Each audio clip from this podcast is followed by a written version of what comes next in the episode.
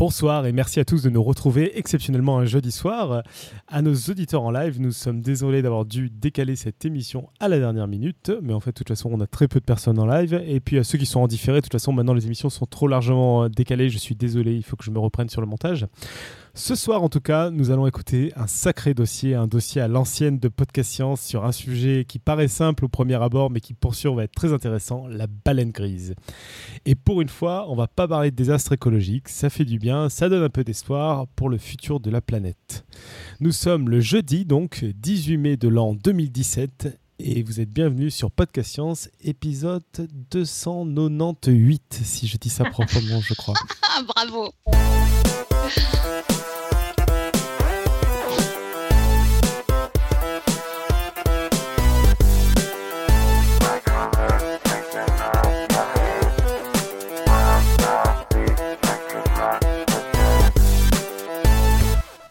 Salut à tous. Donc ce soir, une table contrairement aux apparences très féminines, contrairement à ma voix en l'occurrence, car nous avons Irène, salut Irène, qui nous a préparé un dossier. Bonsoir tout le monde. Nous avons Claire, salut Claire. Hello. Et nous avons Pascal que nous n'entendrons pas ou peu, mais qui va quand même dire bonjour. Salut Pascal. Salut tout le monde. Et voilà, et donc au sommaire de l'émission, le dossier baleine, et je crois que c'est à peu près tout, enfin comme d'hab, il y aura deux, trois trucs à la fin, mais on va très vite passer au dossier, et puis je vais donc laisser Irène nous présenter tout ça. D'accord. Je voulais quand même préciser que c'est une parité parfaite ce soir, en fait. Hein. C'est vrai que c'est une parité parfaite. Et comme, euh, comme notre cher président, c'est une parité aux rôles importants en plus. Euh, et puis ce soir, ce qui va être un petit peu différent, c'est que je me sens vachement euh, responsable parce que euh, Pascal, il m'a appris comment mettre les images sur la chatroom. Alors là, je me sens vachement, vachement grande en fait. Voilà. Bon, eh bien, écoutez, on y va. On va parler de la baleine grise. Euh, alors, je vais vous expliquer pourquoi on va parler de la baleine grise, mais d'abord, je voudrais dédier ce podcast aux biologistes Steven Swartz et Mary-Lou Jones. Euh, Spécial dédicace. Euh, parce que euh, je vous expliquerai euh, plus en détail, mais c'est vrai que sans eux, on peut vraiment penser que les, baleines grises auraient disparu du Pacifique. Et comme elles sont en voie d'extinction dans la mer de Corée, eh bien, ça aurait été exit la baleine grise de la planète Terre. En fait, j'ai rencontré Steven par chance à Baja, au Mexico, quand j'y jouais moi-même à la touriste. Et ce podcast est lui-même totalement inspiré du livre qu'il a écrit qui s'appelle Lagoon Time. Alors là, attendez, il faut que je vous mette une image. Attention, Pascal, est-ce que ça marche? Oui, elle est, elle est, elle est, elle est renversée, mais bon, c'est pas grave. Hein. Oui, Irène. on ne peut pas tout faire. Hein. Euh, donc, il a écrit ce livre. ce, podcast en est totalement inspiré. Steven l'a lu d'ailleurs en anglais, mais il l'a lu, donc j'ai son aval. Et voilà. Alors d'abord, on va parler de, un tout petit peu de la zoologie de la baleine grise quand même, et puis ensuite je vous raconterai cette, cette merveilleuse histoire qui finit super bien. Alors un petit peu de rappel sur la, baleine grise. La baleine grise, elle était jadis surnommée poisson du diable parce que lorsque les baleiniers tuaient un jeune afin d'attirer les adultes pour les harponner, les, femelles étaient euh, elles sont très protectrices envers leurs petits et elles attaquaient et renversaient les embarcations de façon, euh, de façon très violente. Euh, alors la baleine grise, elle fait environ 15 mètres de long et elle pèse 20 à 37 tonnes environ. Elle est dépourvue de fanons, pardon, elle est dépourvue de dents, mais elle a des fanons qui sont faits de kératine et, euh, qui lui servent à, à, filtrer les coquillages et les crustacés qu'elle trouve en aspirant la vase au fond de la mer. La baleine grise a une peau claire souvent argentée et elle est aussi reconnaissable à son corps souvent recouvert de balanes ou de bernacles. Vous savez, ces petits animaux parasites qui se fixent sur leur peau.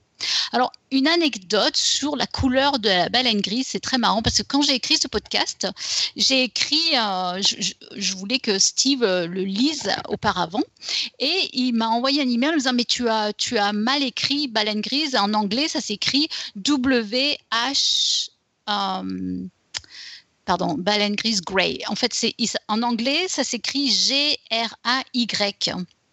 Et il m'a dit, ça s'écrit pas G-R-E-Y. Donc en anglais, on ne dit pas la baleine grise en fait. Euh, c'est Grey qui vient en fait de quelqu'un qui probablement a découvert la baleine.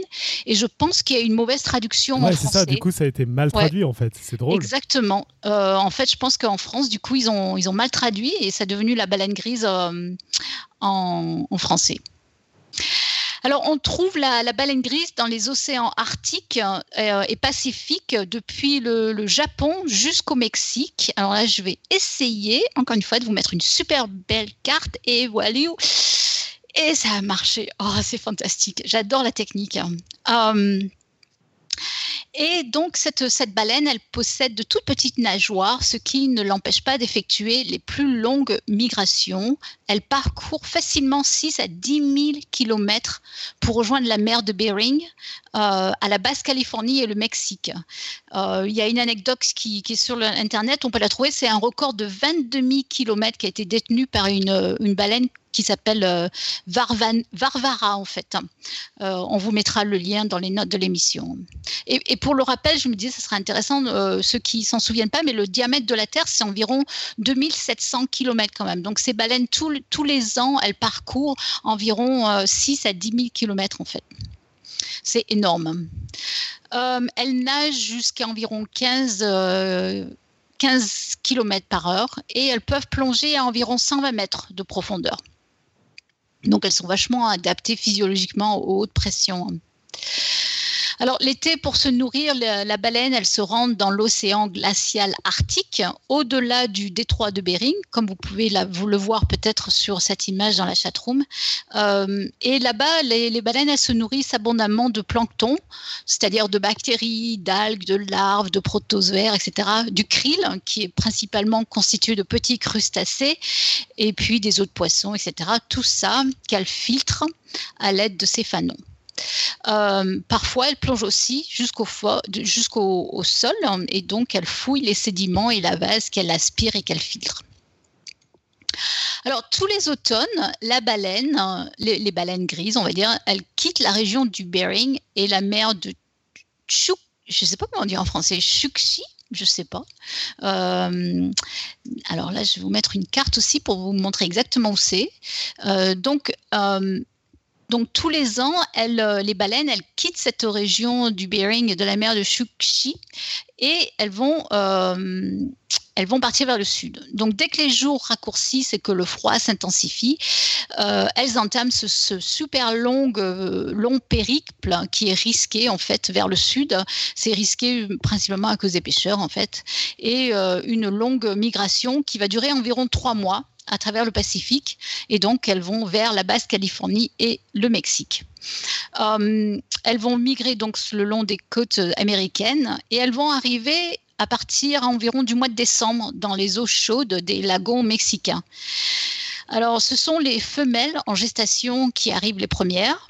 Puis on a les mâles et enfin on a les jeunes femelles qui, euh, qui, sont, qui, ont, qui ont été trop jeunes pour être euh, euh, en gestation.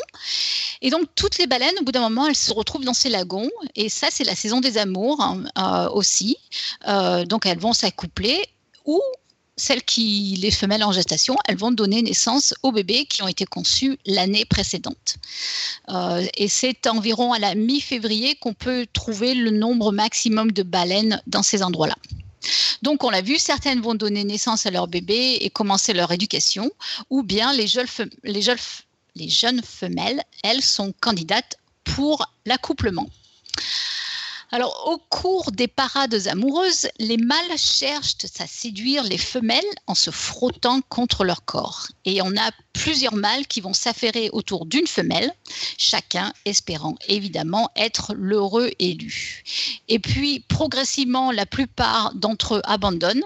Ils abandonnent la partie et il n'en reste que deux en compétition. Euh, il faut savoir que les combats violents ne sont absolument pas de mise chez les baleines.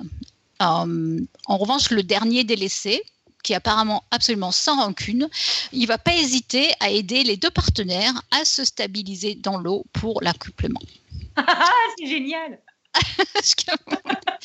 Et voilà, c'est de la coopération. ah, je trouve ça très beau. Euh, et donc au printemps, ensuite, tout le monde euh, regagne le nord. Les femelles en gestation ou celles qui viennent de donner naissance à leur bébé, elles partiront en dernier. Donc on l'aura compris, la reproduction c'est un long cycle. Les femelles ne mettent au monde qu'un bébé à la fois, comme la majorité des mammifères marins d'ailleurs, et a plusieurs années d'intervalle. La gestation, elle est de 330 à 360 jours et le poids du bébé est d'environ 500 kg avec une taille de 4 à 5 mètres à sa naissance. Voilà. Voilà, donc un petit tour d'horizon donc euh, de, la zoologie de la baleine grise. Mais vraiment, ce qui me tenait à cœur, c'était de vous parler de cette histoire euh, du lagon San Ignacio. Je n'ai aucun accent espagnol ou mexicain. Euh, et puis de l'histoire de Stephen et, Mary Lou, euh, qui, à mon avis, est exceptionnelle. Alors reprenons donc la, baleine grise. Elle a presque été exterminée par les baleiniers à la fin du 19e siècle. ces migrations le long de la côte l'ont rendue particulièrement particulièrement euh, vulnérable lorsque la chasse à la baleine euh, a commencé. Elle est encore sérieusement menacée. Euh, la population mondiale aujourd'hui est estimée entre 15 000 et 25 000 individus. Heureusement, elle a quand même une protection quasi totale du côté nord-américain de l'océan. Les Russes autorisent des prises, mais moins de 200 par année. Euh, donc, euh, c'est positif. Au final, c'est positif. Et, Steve et Marie-Lou ont joué un grand rôle dans, cette histoire. Donc, euh, sa population, elle effectue un retour en force. Et, ce qui est beau, on va le voir, c'est que ça constitue maintenant une, grande attraction touristique, mais c'est super bien fait. Alors l'histoire de Steve, Marie-Lou et des baleines, elle commence en fait en 1976. On est à La Jolla, en Californie. Steve, euh, il est étudiant et euh, en même temps, il est employé par euh, la San Diego Society for Natural History. c'est une organisation qui s'intéresse entre autres aux baleines grises. Et là, il y a des experts, des experts en la matière, qui ont commencé à documenter la lente remontée en nombre des baleines depuis les années 50. Mais à cette époque, il y a une rumeur qui, apparaît, qui est que le gouvernement mexicain veut se remettre à la chasse à la baleine, à la baleine grise. Et en plus, euh, les touristes américains, paraît-il, dérangent beaucoup les baleines au moment de la naissance des naissances, au moment de la saison des naissances. Donc tout ça, euh, c'est plutôt négatif. Et une expédition est mise euh, en pied, sur pied, pour aller voir sur place ce qu'il en est. Et cette expédition, elle va être menée par Steven. Et à cette époque, c'était sa copine, Mary Lou. Mais euh, maintenant, ils sont mariés. Euh, et donc, c'est eux qui, vont mener cette première expédition. Alors, à l'époque, il n'y a même pas une carte géographique précise de l'endroit. Euh, et les chercheurs, en fait, ils vont donner à Steven une carte qui a été faite à la main qui était basée sur une expédition de 1874. Voilà, donc on en était là. Euh, Steven et Marie-Lou, euh, ils sont super enthousiasmés, ils sont jeunes, ils se préparent et euh, il faut qu'ils apprennent tout en fait. Ils apprennent à servir d'un compas, ils se renseignent, ils essayent de rassembler tout le matos et les voilà engagés dans cette aventure qui en fait dure toujours à ce jour. Ils vont arriver au lagon, donc ce lagon San Ignacio au Mexique. je vais essayer de vous mettre une carte si je la trouve, mais je crois que j'ai oublié de la. Voilà, non, en fait, c'est bien. On voit à peu près sur cette carte euh, où on est. Donc euh, sur la carte ici que j'ai mis, on voit euh, la Californie. Le point bleu, c'est là où je suis en ce moment, de là où je vous parle, à Santa Barbara. Et si vous descendez le long de la côte, hein, vous descendez bien au sud, vous allez voir, on arrive à Baja California. Et si vous allez encore plus bas, vous verrez Baja California Sur. Et euh, c'est à peu près là où se trouve le, le, lagoon, le lagon de San Ignacio, en fait. Donc ça se passe là-bas, ils y arrivent pendant l'hiver 1977 et c'est là que vont commencer leur mission d'observation des baleines, de leur nombre, de leur comportement, etc., etc., de l'écologie, etc. Alors leur premier rapport qu'il donne à la Marine Mammal Commission, euh, il comportait des recommandations euh, pour des observations en fait sur le long terme. Ils se sont vite aperçus que euh, y rester un hiver c'était bien, mais c'était pas hyper bien et que ça, ça n'allait pas suffire. Donc ils vont faire des recommandations sur le long terme. Et c'est vrai que ce projet a connu un vif succès auprès d'organisations publiques et privées en fait. Et ils ont pu obtenir beaucoup d'aide logistique pour continuer leurs travaux. Notamment, d'ailleurs, le gouvernement mexicain va leur donner euh, les permis nécessaires et euh, quand ils, y sont retournés, en fait, même les, pêcheurs locaux les, ont accueillis avec beaucoup de bienveillance euh, quand ils y sont retournés, donc en, en 78. Au début, ils les prenaient un peu pour les gentils touristes un peu demeurés qui retournaient toujours au même endroit. Mais ça s'est super bien passé en fait. Et Mary Lou et Steven, ils sont tombés amoureux de l'endroit très très vite. C'était un endroit à l'époque euh, très loin des villes, très peu peuplé, entouré de déserts. Il y avait un accès très très limité par des pistes vraiment très poussiéreuses et en fait c'est encore comme ça aujourd'hui. Euh, la région est intéressante, elle, contient euh, des, peintures qui datent d'environ de 500 à 1300 avant Jésus-Christ. Jésus-Christ, pardon, et on peut imaginer que les baleines, elles, elles, vivaient déjà en fait, elles aussi. Alors quand Steven et Mary Lou sont arrivés en 77, il fallait environ 4 heures pour se rendre à la petite ville de San Ignacio euh, et il fallait faire vachement attention de bien rester dans les ornières des pistes. Il fallait pas se dévier parce que euh, on, pouvait facilement se retrouver dans des mélanges de boue et de sel. Et en fait c'est encore comme ça en fait. Il faut faire vachement gaffe. C'est vraiment encore très euh, très sauvage. Le lagon, euh, le lagon de San Ignacio, il fait environ 160 mètres carrés. La végétation, c'était et c'est toujours donc un désert. Il y a des petits buissons, des grands cactus, c'est euh, très beau. Il y a des oies sauvages, des hérons, des tortues d'eau, des aigles, ospreys. Franchement, je ne sais pas comment dire en français. Hein. Euh, il y a des coyotes, il y a des lézards. Et, puis, et puis, il y a des petites communautés de pêcheurs et ce fameux site euh, qui a été baptisé La Fredera, euh, qui veut dire euh, la friture en fait, hein, je pense en mexicain. Et c'est là où les baleiniers, avant d'épecer les baleines pour en récolter, récolter l'huile en fait. Alors en 77, encore une fois, quand Steven et Marilou ils y sont arrivés, il y avait un pêcheur qui, qui, s'appelait Antonio Camarro, Camacho, je sais pas, je sais pas comment on dit en espagnol, qui habitait là-bas avec sa famille et qui vivait de la pêche dans le lagon. Euh, il alternait la pêche entre le mérou, les autres poissons, les langoustes, les coquilles Saint-Jacques, etc une pêche euh, qui était quand même, euh, j'allais dire, ils alternaient, ils, faisaient attention, mais quand même doucement, mais sûrement, ça appauvrissait quand même le lagon, euh, comme en témoignaient les, carapaces vides de tortues géantes qu'on pouvait voir délaissées sur les bords de mer quand Steve et Marie-Lou y sont arrivés.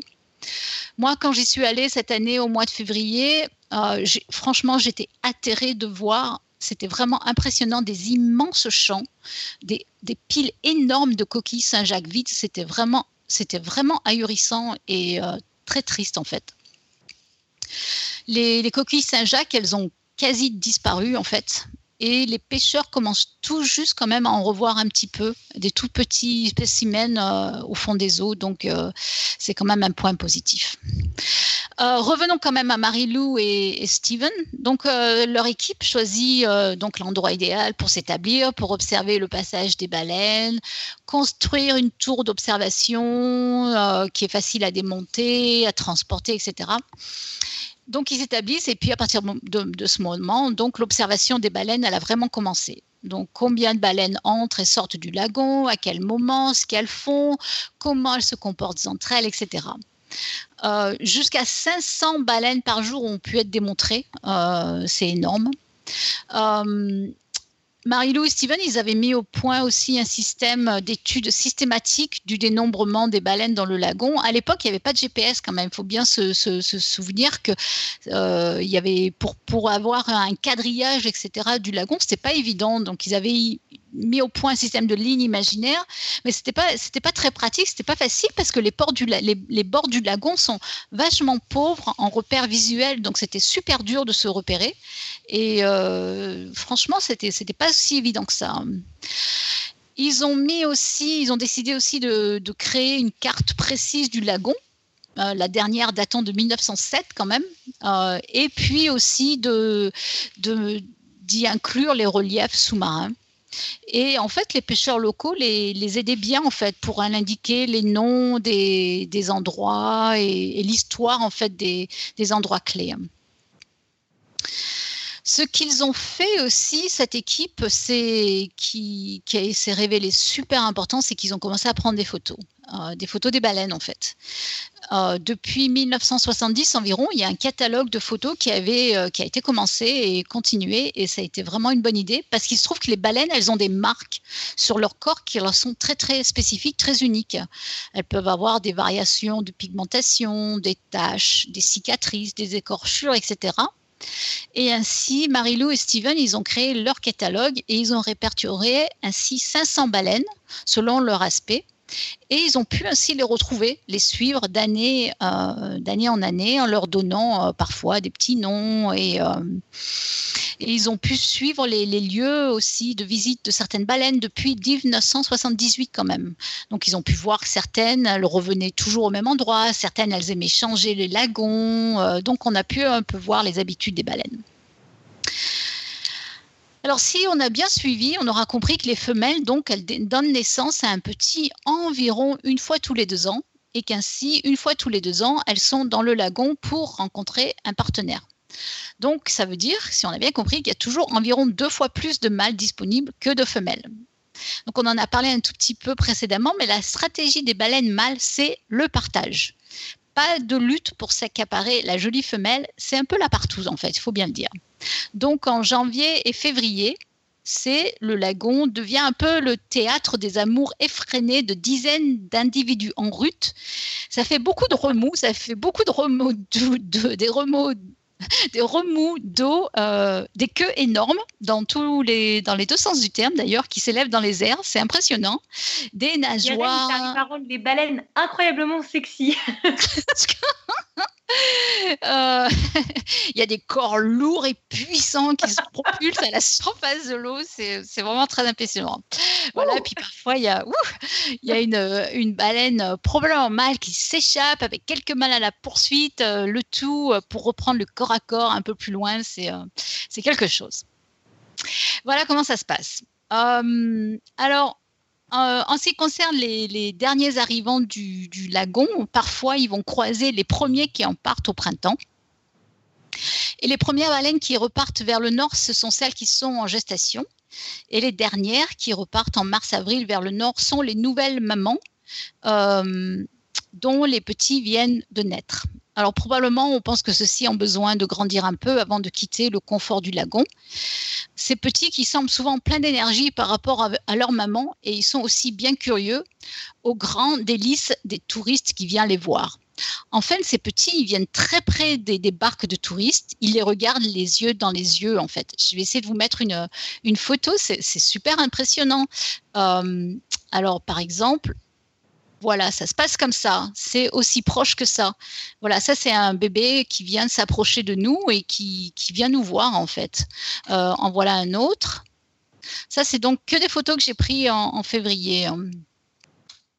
Donc ils sont très curieux. Euh, alors que les mamans, elles, sont, elles restent un petit peu euh, en, retrait. Donc, ils viennent près des barques, ils nous regardent, ils nous donnent de l'épaule dans les embarcations, ils se laissent caresser, voire embrasser. Euh, le tout sous l'œil de la maman qui n'est jamais bien loin en fait. Euh, ils jouent aussi entre eux et avec les mamans. Alors pendant longtemps, on a pensé que la baleine grise c'était un, un, mammifère plutôt solitaire, mais Steve et Marie-Lou, ils ont bien montré le contraire en fait. Ils pensent aussi que la baleine grise, elle communique euh, bien avec ses pères. On ne sait pas bien comment encore. Euh, ce qui est intéressant aussi, c'est marrant, elles, répondent bien au moteur des zodiaques en fait. Quand, euh, quand ils sont éteints, les baleines, elles elles, trouvent c'est pas très intéressant, elles ont tendance à partir. Et si en revanche le pilote des bateaux, euh, il donne des petits coups d'accélérateur, ça elles aiment bien, elles répondent, elles viennent et souvent elles, elles activent leur jet d'eau, elles nous aspergent. En fait, en 77, les, baleines, au début, elles n'étaient pas très, très amicales, mais euh, Marie-Lou et Steve, en revenant tous les, tous les ans, elles ont, euh, et en étant parmi elles régulièrement, sans les massacrer, euh, elles ont, ils ont réussi à créer une relation amicale et joueuse et à mettre les, les baleines en confiance. Et c'est pour ça, maintenant, que nous, les touristes, on peut aller dans le lagon, on peut aller les admirer et se retrouver parmi les baleines de cyprès, en fait. Alors donc au fur et à mesure des années, ils ont pu étudier en parallèle les populations des baleines et le comportement des touristes. ce que je veux dire, c'est euh, ils ont pu mesurer l'impact du tourisme dans le lagon en fait. Et de fait, Marie-Lou et Steven, ils ont pu constater que les baleines, elles revenaient année après année malgré les touristes. Et, le nombre de ces baleines amicales et curieuses, il augmentait en fait. Alors, il faut dire que le tourisme s'est développé mais il s'est développé à l'aide des pêcheurs locaux, euh, dont certains sont devenus des guides, et le tout de manière bien encadrée.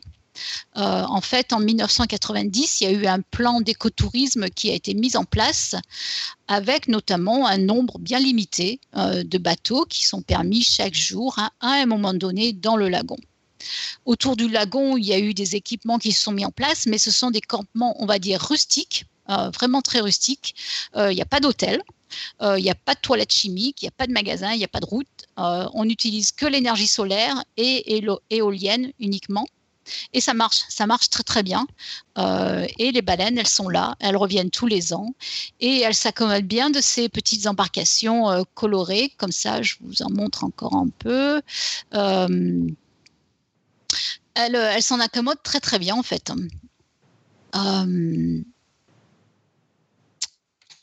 Et voilà. Alors, euh,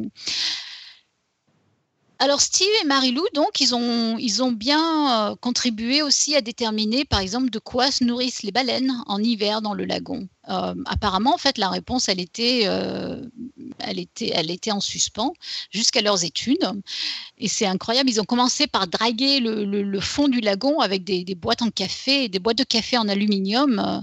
Euh, c'était vraiment très, très rustique hein, pour, pour juste, établir la composition des, des fonds. C'était pas facile. Les moyens étaient limités. la visibilité est souvent très mauvaise et c'est pas très confortable parce qu'il y avait quand même des, des requins qui rôdaient dans le coin, en fait.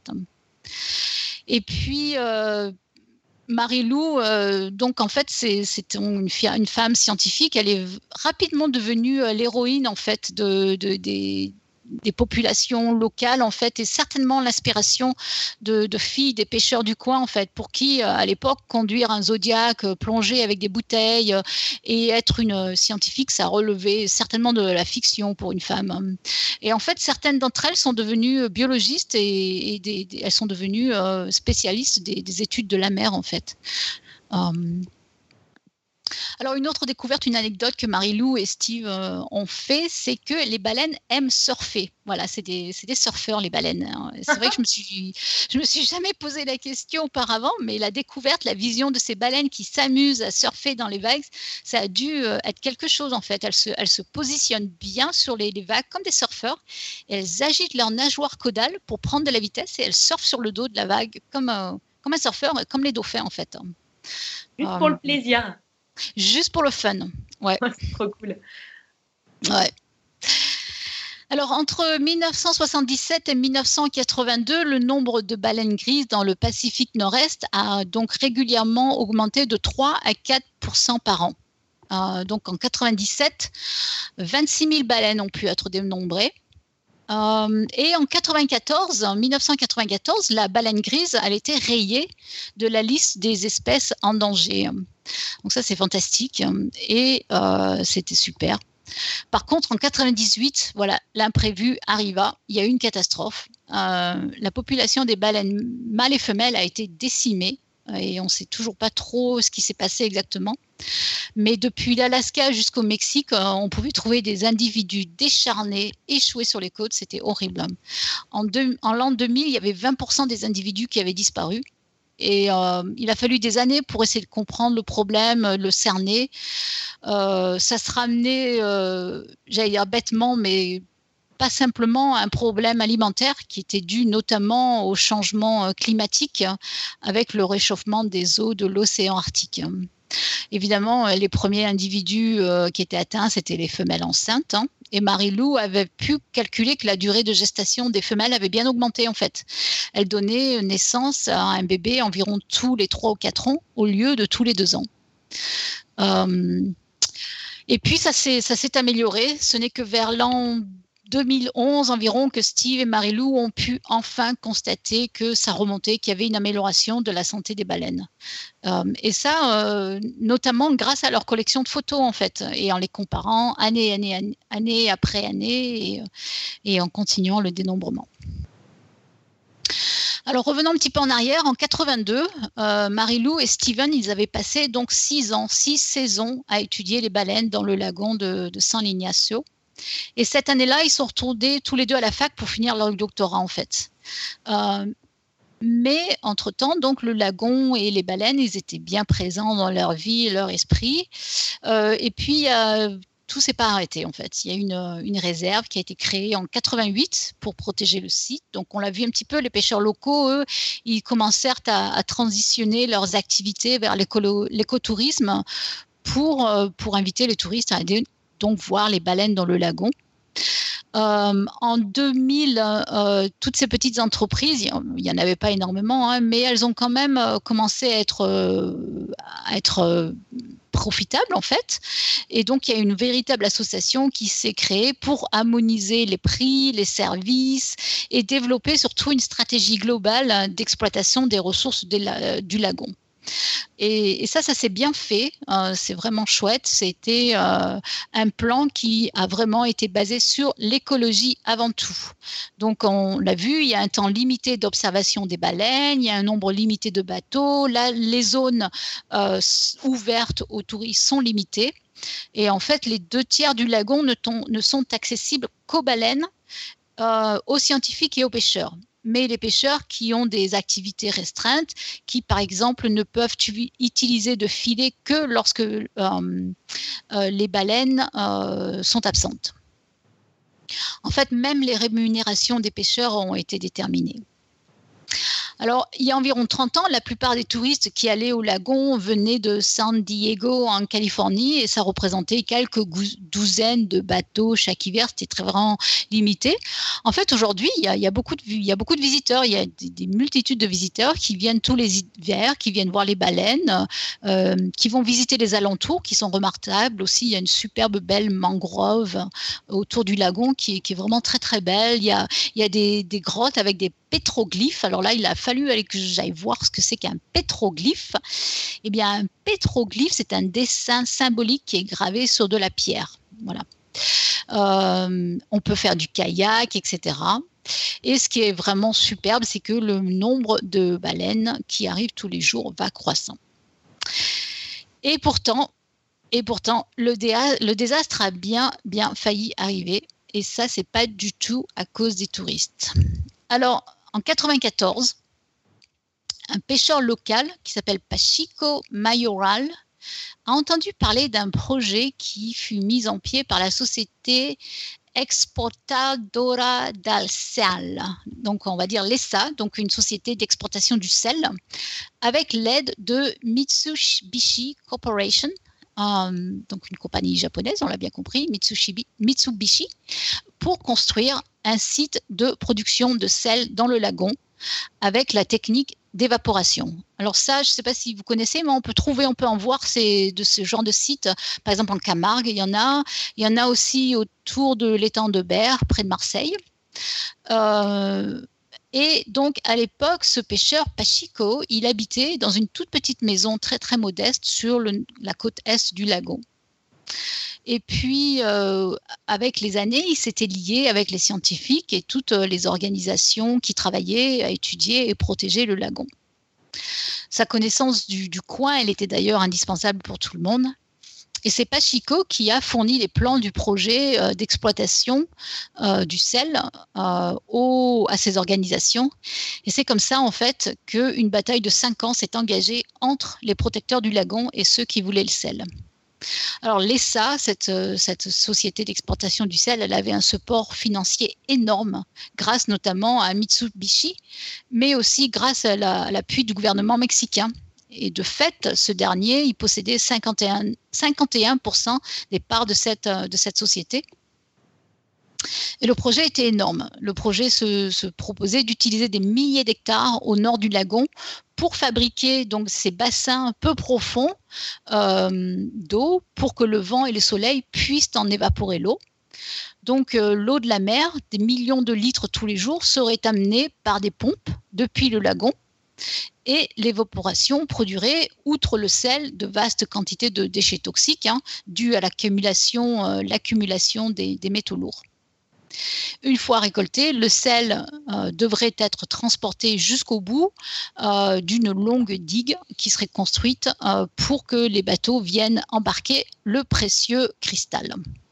Donc là, vous le voyez bien, inutile de s'étaler sur les nuisances directes sur les baleines, la destruction d'une énorme partie du, du, lagon, la pollution, le bruit, l'arrivée de toute une population de gens dont la préservation du site est bien le moindre de leurs soucis. Euh, le gouvernement mexicain était quand même bien ennuyé parce que euh, lorsque les opposants ont commencé à se faire entendre, euh, certes, Mexico voulait bien préserver le site écologique, mais l'apport économique était énorme et conséquent.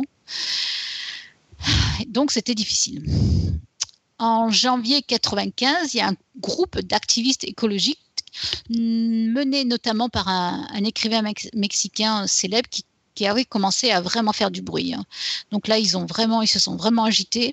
Ils ont alerté les médias, ils ont alerté la, communauté scientifique et notamment, ils ont, eu la bonne idée d'impliquer les États-Unis dans, l'histoire. Alors, je vous passe les détails de, la bataille. Euh, en 95, Steve, Steven fut appelé à siéger dans un comité d'experts pour établir les risques pour le lagon et dialoguer avec le gouvernement. Euh, pendant ce temps, il y avait aussi un groupe de défense avec des organisations locales et internationales donc, qui s'est mis en place. Et euh, tous les débats ont été mis sur la place publique en expliquant les risques écologiques liés au projet. Ils organisèrent, euh, donc ça, ça, fait beaucoup de bruit, ça a duré cinq ans. Et puis, un jour, ils ont eu la bonne idée d'organiser des visites du lagon. Et ils ont même appelé à l'aide des, stars du showbiz. Et finalement, ils ont eu l'énorme, incroyable bonne idée d'inviter les membres du gouvernement à venir passer une journée au lagon. Ils ont invité le président qui s'appelait Zedillo à venir mater les baleines en fait. Et c'est ça qui a marché. C'est incroyable, ça me donne la chair de poule d'en parler. Mais le 2 mars 2000, euh, après 50 batailles, le président Zedillo, de retour du lagon, déclare immédiatement le site intouchable j'assure, ça me donne des. J'ai vraiment la chair de poule, en fait. Oh. Mais, euh, mais c'est comme ça que le sanctuaire des baleines fut sauvé. Hein. Et au bonheur, en fait, au passage, il y a un autre lagon mexicain qui fut lui aussi déclaré site protégé pour les, pour les baleines. Euh, donc non seulement les baleines, elles furent sauvées, mais le site entier, les poissons, les oiseaux, les pêcheurs locaux, etc. Par contre, notez quand même qu'il y a d'autres lagons euh, qui accueillaient les baleines et leurs bébés qui n'ont pas survécu, euh, comme le, lagon euh, Guerrero Negro, qui lui a bien été victime du, du commerce du sel. Voilà, donc c'est une belle histoire. Le, 2 mars 2010, l'anniversaire des 10 ans de la bataille gagnée, il y a eu une grande célébration qui a été organisée au lagon et nombreux furent euh, les amoureux du lagon à s'y retrouver pour célébrer la victoire. Euh, il y avait les habitants du lagon qui vivaient là depuis des générations, mais aussi des organisations internationales de protection de la nature il se trouve que, aussi incroyable que ça puisse paraître, il y avait de très nombreux enfants locaux, des enfants des pêcheurs qui vivaient là, qui n'avaient jamais embarqué sur un bateau pour aller voir les baleines. Ils ne savaient pas du tout ce que c'est fait, ce que c'était. Et donc, les, compagnons, les compagnies d'écotourisme ont, ont organisé une virée juste pour eux. Il paraît que ça a été vraiment très très euh, touchant. Ils sont allés chercher les, enfants en bus et les ont emmenés sur l'eau. Euh, il y avait une centaine de gamins avec leur instituteur et, euh, et c'était vraiment chouette de, voir ces, enfants super contents d'aller voir les baleines quoi. Je, vais vous mettre d'autres photos en fait. C'est vraiment donc là je vais vous mettre une photo d'une baleine qui, vient euh, voir les touristes de près quoi. Là qu'on voit bien le bébé qui nous regarde, euh, qui, vient se, qui vient voir un peu, qui, qui, est aussi curieux que nous en fait. Euh, là, c'est aussi euh, nous sur un bateau. Alors, quand on, il faut imaginer, donc là, c'est une maman baleine euh, qui, qui, vient près des bateaux. Il y avait des moments où on était complètement entouré de baleines, en fait. On ne savait plus où regarder finalement. il y en avait tellement autour de nous, c'était vraiment très, très spectaculaire. Ça doit être hyper impressionnant. C'était fantastique. Franchement, c'était c'était vraiment émotionnellement. Moi, je, oh, c'était lourd, quoi. C'était impressionnant. Ah, voilà, une autre de photos. Hum, donc on les voit très bien. Là, on voit bien comment elles sont. Euh, chaque baleine, elle, est, elle a son, son propre, euh, sa propre robe, j'allais dire en fait. Et c'est comme ça qu'on peut les reconnaître année après année. Hein. Voilà, donc là, c'est mon copain Zach, on le voit bien, avec les bébés qui viennent se faire caresser. Hein. c'est incroyable.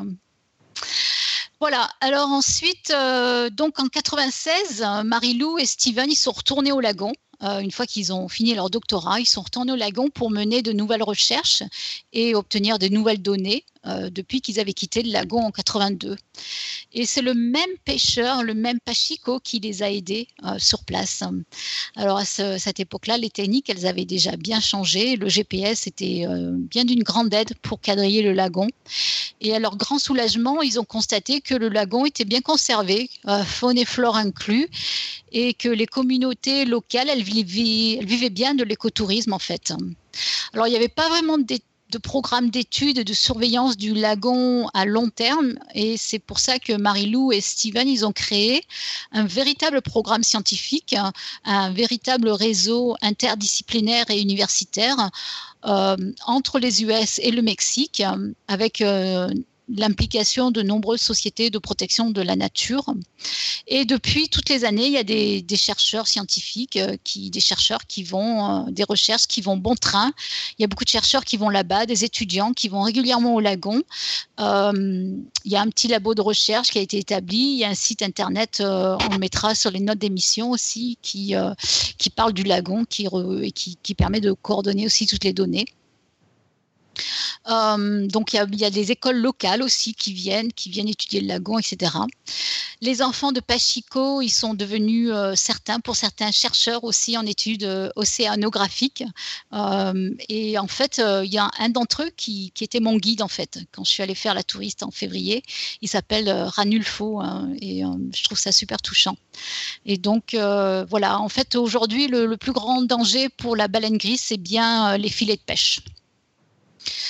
Voilà, et puis je voulais terminer en disant que bah, le week-end, enfin il y, a, maintenant trois semaines, je suis allée faire un petit footing au bord de la plage et, euh, de Santa Barbara et euh, j'ai vu une baleine grise.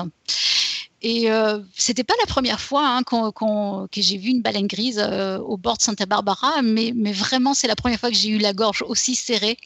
Je me suis dit, mais, peut-être que j'ai caressé cette baleine, quoi, il y a quelques mois plus tôt au Mexique. Et euh, ça m'a vraiment fait quelque chose, parce que maintenant, je connais, le périple des baleines, je, les admire, euh, et je, je, les admire avec leurs bébés, je sais qu'elles sont en route vers les mers froides du Grand Nord, je sais ce qu'elles risquent, et, et vraiment, j'ai peur pour elles, quoi et je me dis que cette nouvelle connexion avec un animal qu'on croise normalement si rarement dans nos vues, ça, me fait penser, ça me fait regretter comment notre ignorance à nous, elle nous, elle nous déshumanise. Voilà. Voilà, c'était mon dossier. Comment tu veux qu'on enchaîne sur une conclusion comme ça Bah ouais, j'étais en train de dire la même chose. euh... bah, comment rebondir? Mais oui, comment dire? Ah, Je suis d'accord avec ce que tu dis. Euh, je... oui, c'est vrai que ça fait un peu. Euh, ouais, mais c'est vrai. Mais en fait, c'est vrai. J'étais au bord de l'eau et je, je, je, ouais, ça fait un peu, euh, comment dire, chochotte, etc. Mais ça m'avait vachement ému, quoi, de, de, de, voir cette, cette baleine. Euh, ça il, y a, il y a deux ans, j'avais pris un bateau aussi euh, pour aller voir les baleines. Ça se fait beaucoup, évidemment, dans le coin. Et on, on, voit parfois les mamans qui s'arrêtent mais à 20 mètres des côtes, parce que sur les côtes de Santa Barbara, il y a des grandes, des champs d'algues brunes qui, qui, sont, qui viennent presque à, la, à la surface de l'eau et ça donne un support aux, mamans quand elles veulent allaiter. Donc elles s'arrêtent là et elles, elles, elles, prennent appui un peu sur les algues et elles allaitent leur bébé et on les voit vachement bien quoi. Et c'est vraiment, c'est vraiment impressionnant. C'est super beau en fait. Voilà, donc j'ai eu vachement de chance de, quand, je suis allée dans, le lagon de rencontrer euh, Steven. En fait, c'est un coup de bol pas possible. Euh, et il se trouve que Ranulfo, ça a été notre guide, hein, mais là aussi c'est un bol pas possible parce que euh, en fait, le frère de Ranulfo habite à Santa Barbara, en fait, et c'est une copine à moi qui le connaît. donc, toute la connexion a été établie comme ça, en fait. Voilà, je ne sais pas s'il y a des. On, va passer aux questions d'auditeurs s'il y en a, je ne sais pas. Euh, ouais, je sais pas du tout s'il y en a, j'ai pas suivi. Euh, euh, ah bah c'est oui, c'est Pascal qui il y en a trois qui les a mis sur Skype à l'instant. Il y a Didier qui demande comment font les scientifiques pour compter des baleines dans un lagon alors que ça bouge dans tous les sens, ça plonge, ça remonte, ça remonte. C'était pas évident, apparemment. Oui, ils ont dû, euh, mais, mais c'est vrai qu'ils ont étudié. Ils ont, alors ils ont mis ce quadrillage au point. Euh, et puis, et puis, en fait, le fait qu'elles sont reconnaissables, en fait, ils arrivent à les reconnaître, hein, effectivement. Donc, quand ils, localisent un individu, ils essaient de pas le recompter deux fois parce qu'ils arrivent à le reconnaître, en fait. Euh, mais je pense que ça, ça devait pas être. La robe dont tu parlais tout à l'heure? Oui. Mmh, mmh. j'ai une question sur la robe. Elle change pas avec euh, l'âge? Alors, je pense qu'elle change parce que notamment euh, les, coquillages qui s'y fixent, etc., euh, changent au cours du temps. Mais il y a quand même des marques qui, euh, qui sont reconnaissables.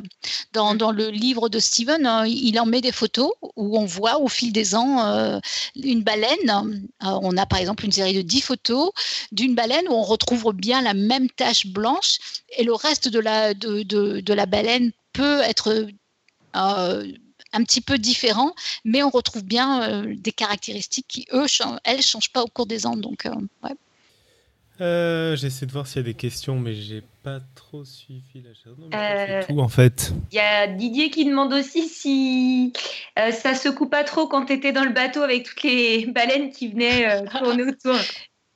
Ben non, elles sont vachement délicates. Hein. Elles sont super délicates. Elles viennent, elles viennent nous mater, elles viennent nous regarder, mais elles sont très, euh, elles, font vachement gaffe en fait. Alors euh, il y a une ou deux fois où euh, elle, euh, on, a senti le bateau qui, qui, bougeait parce qu'effectivement, elle, euh, euh, elle vient de se cogner contre le, bateau. Mais non, il y a eu un ou deux incidents qui, qui, qui, arrivent parfois, mais, mais d'une façon générale, ça se passe bien. Ouais. Ok, cool. Ouais. moi, j'ai pas vu d'autres questions. Je sais pas si tu en as vu. Euh, Il y a une dernière question qui n'est pas une question de Brucicor qui demande si Irène range toutes ses photos dans un placard à baleine. On dit pas des placards à balai en fait. Je crois que c'est une blague. Euh, mais non, mais je pense qu'on n'a pas trop de questions parce que juste tu en train de nous faire rêver en fait. Ouais. C'est vrai que ça, c'est vraiment un endroit incroyable. Ah, ça fait complètement rêver ton dossier. Ah ouais. c'est vraiment chouette, quoi. même les déserts alentours, c'est vraiment les déserts mexicains où il n'y a que, les, que les, les, coyotes et les cactus, quoi. C'est euh, chouette. Hein. non, c'est vrai que ça a été euh, une semaine incroyable, quoi. Au début, je me disais, ouais, bon, je vais voir les baleines. On les voit à Santa Barbara, les baleines, quoi. Mais euh, oh, c'était incroyable. c'est vrai que je les vois déjà à chaque fois que je fais mon footing au bord de la plage. ouais, bah ouais, moi, je vois toujours des dauphins et des baleines quand je vais faire mes footings, quoi. je sais pas si tu te rends compte à quel point tu fais rêver les... Bah, la parisienne que je suis, par exemple. Ouais, mais moi, je mange pas des bonnes baguettes de pain tous les jours. Hein. Ouais. ah oui, oui, carrément. C'est tout à fait comparable. non, non, mais ça devait, être, ça devait être incroyable. Rien que tes photos, là, elles font complètement rêver. Ouais, c'est vrai. C'est vrai. Non, c'était chouette. Je, le, je, le, je, le, conseille vivement. Super beau. Et on y, est, on y est allé juste en février, juste quand euh, le, cher président américain euh, parlait encore de construire son mur entre les États-Unis et le Mexique. Alors on était hyper contents d'y être, en fait, euh, justement pour aller montrer qu'on n'est pas tous des Trump ici. Ouais. Voilà, et puis Steve, il m'avait quand même demandé euh, de, pondérer en fait ce que je disais sur lui et Marilou. Il me disait, euh, parce qu'en fait, il me disait, vous nous donnez, tu nous donnes un, rôle plus important que ce qu'on mérite, mais, mais je pense pas que ce soit vrai en fait. Je pense qu'ils ont vraiment euh, hyper contribué à sauver les baleines. Hein. C'est fantastique. Voilà. Ok, ok. On passe à la suite. Oui. Alors, je suis, un, je suis un peu emmerdé pour la bande-annonce de la semaine prochaine parce que je sais pas trop quoi passer là. Bah oui, on a un blanc, je pense encore. Hein, là, je, je... Euh, J'ai pas dû suivre les mails. Non, non, euh, si, Mais la semaine prochaine, on est mardi 24. C'est Pierre et, Pierre. Ouais, Evo Devo avec euh, Patrick Laurenti. Exactement. Et tu sais en dire plus ou pas? Euh, Non, je sais pas vraiment en dire plus. Alors, euh, bah il y a Ce sera bien, c'est avec Pierre. Ouais. Ouais, puis Evo Devo, pour ceux qui ne savent pas, Evo Devo, ça fait référence à évolution d'évolution quand même, on peut le dire quand même. Euh, attends, je retrouve le mail. Euh. Donc ils vont parler de l'évolution animale et le, ce qu'ils appellent la dévolution aussi, je pense. Alors, j'ai retrouvé le mail. Pour le contenu, ils vont parler de ce qu'ils ont déjà évoqué cette semaine dans Pint of Science. Euh, ils vont parler, je cherche, pardon, c'est un petit peu long. Comment un organisme passe-t-il d'une seule cellule à un être complexe? Qu'est-ce que la biologie évolutive du développement? Ils vont explorer différents organismes modèles avec ou sans vertèbres euh, pour dévoiler quelques facettes de cette discipline fondamentale. Voilà. Voilà, et en fait, c'est pas du tout d'évolution, en fait, euh, c'est développement. Merci Pascal. Ah. Donc, il évolution faut bien corriger. et développement. Voilà, évolution et développement. Voilà. Donc ça, ça, va être super intéressant euh, aussi. Hein. Oui, je pense que ça va être super intéressant, surtout que si tout va bien, ça va être enregistré euh, dans la fac de Paris Diderot, où euh, sont Pierre ah. et, et Vaudévaux. Donc ça risque d'être assez sympathique. Et il sera là avec Marie, non, c'est ça?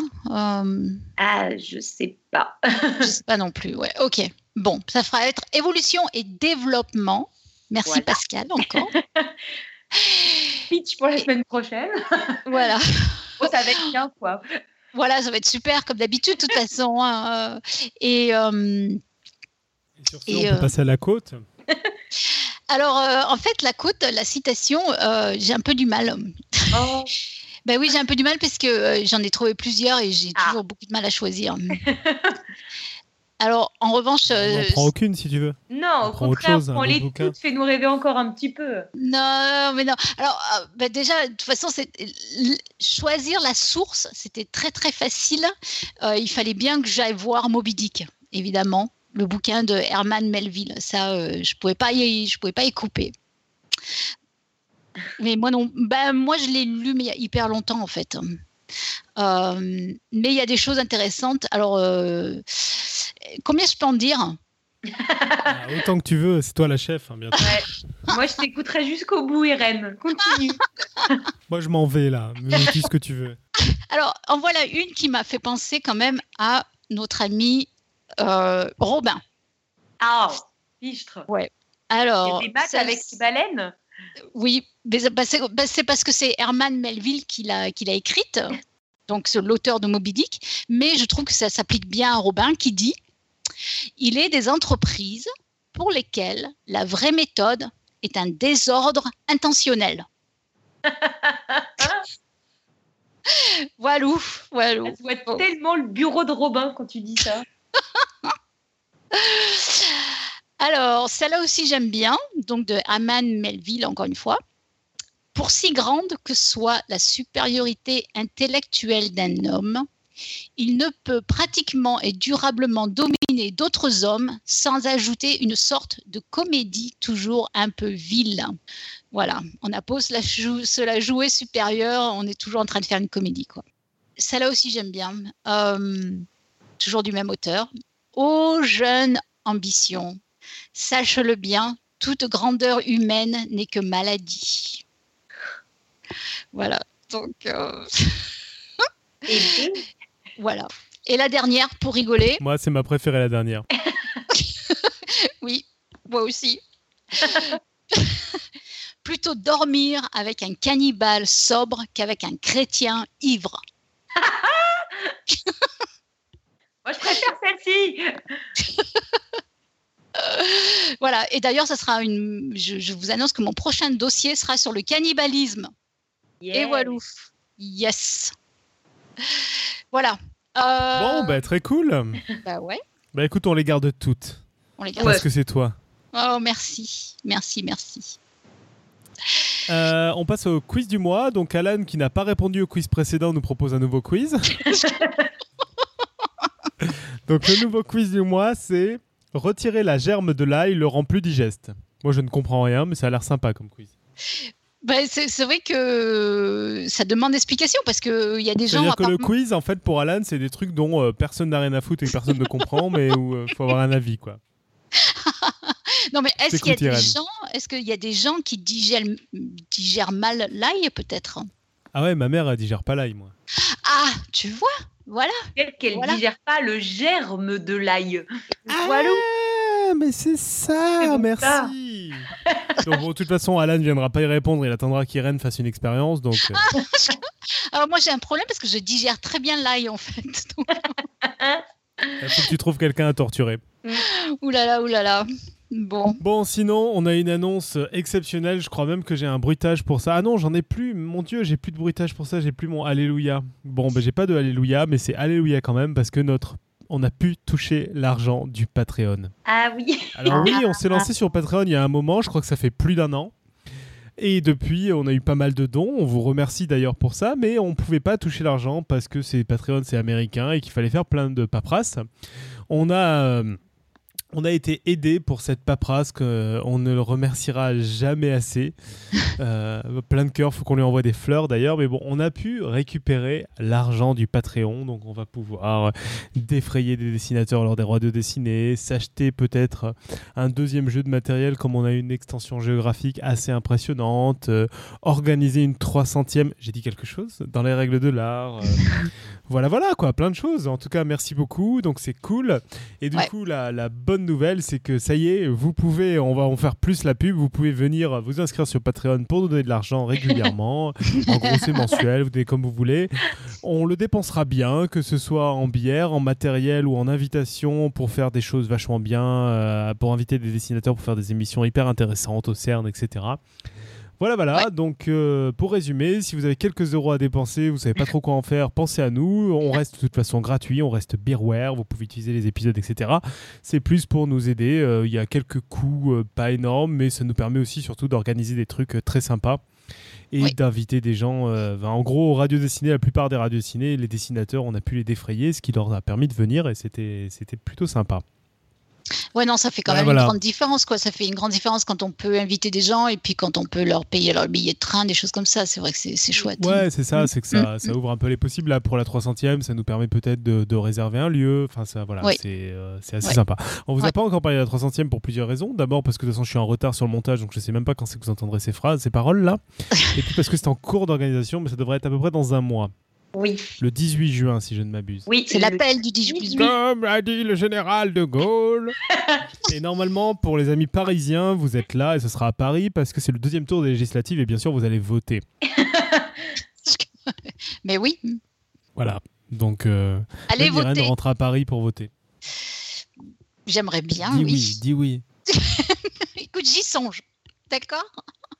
Voilà, euh, je sais pas si on a d'autres annonces à faire ou si on conclut. Euh, euh, Qu'est-ce qu'on parle encore du, palais ou euh, Claire, le palais, ça sert à rien parce que l'émission sera pas publiée d'ici là, donc ça sert vraiment à rien. D'accord. Euh, donc c'était vachement bien ce qu'on a fait pour les 80 ans du palais. Vous auriez dû venir globalement. c'était c'était assez impressionnant. Le fait qu'on ait dû déguiser Claire pour qu'elle passe toute la nuit avec nous, c'était assez sympa. On a bien rigolé. Et voilà, voilà. Euh, d'autres annonces, je sais pas, pas spécialement. Euh, euh, non, je crois il se rumeur dans les, dans les coulisses de Podcast Science que peut-être qu'il va y avoir une, une mutinerie féminine à Podcast Science. voilà, je dis ça, je dis rien. En fait, je dis ça principalement pour Alan, qui est plus trop par là pendant les lives, mais qui écoute les émissions en différé. Alan, si tu veux sauver le podcast, il est temps de revenir. oh, t'exagères. il y a une mutinerie là. Il va peut-être changer de continent le podcast. Oui, parce qu'entre Claire, Julie et euh, Irène. C'est vrai, que, euh, euh, c'est vrai que déjà avec l'arrivée de Julie, en fait, le podcast était déjà passé dans des mains féminines. En fait. parce que c'est un peu elle qui faisait tout. Donc, Ouais. D'ailleurs, Julie va reprendre du poil de la bête. A priori, elle a réussi à adopter, à, à dompter son nouvel sa fille, animal. non, à dompter, je voulais dire, à dompter son animal. Ce qui est presque aussi élégant. Je crois qu'il est temps qu'on conclue. Oui. Mm. Ouais. Voilà, donc euh, juste avant tout jeu de mots foireux sur baleine, en restant sur la belle conclusion d'Irène, euh, je vous propose de, bah voilà, de, de, profiter, de rêver aux ces baleines. La prochaine fois, vous croiserez une baleine en vous baladant le week-end, comme ça peut arriver à Irène, à Santa Barbara. Vous vous rappellerez cette histoire forte. Et en tout cas, propagez la science, euh, parlez-en autour de vous, faites-vous plaisir. Nous, on se retrouve la semaine prochaine pour parler d'évolution et de développement. Et puis d'ici là, que servir la science soit votre joie.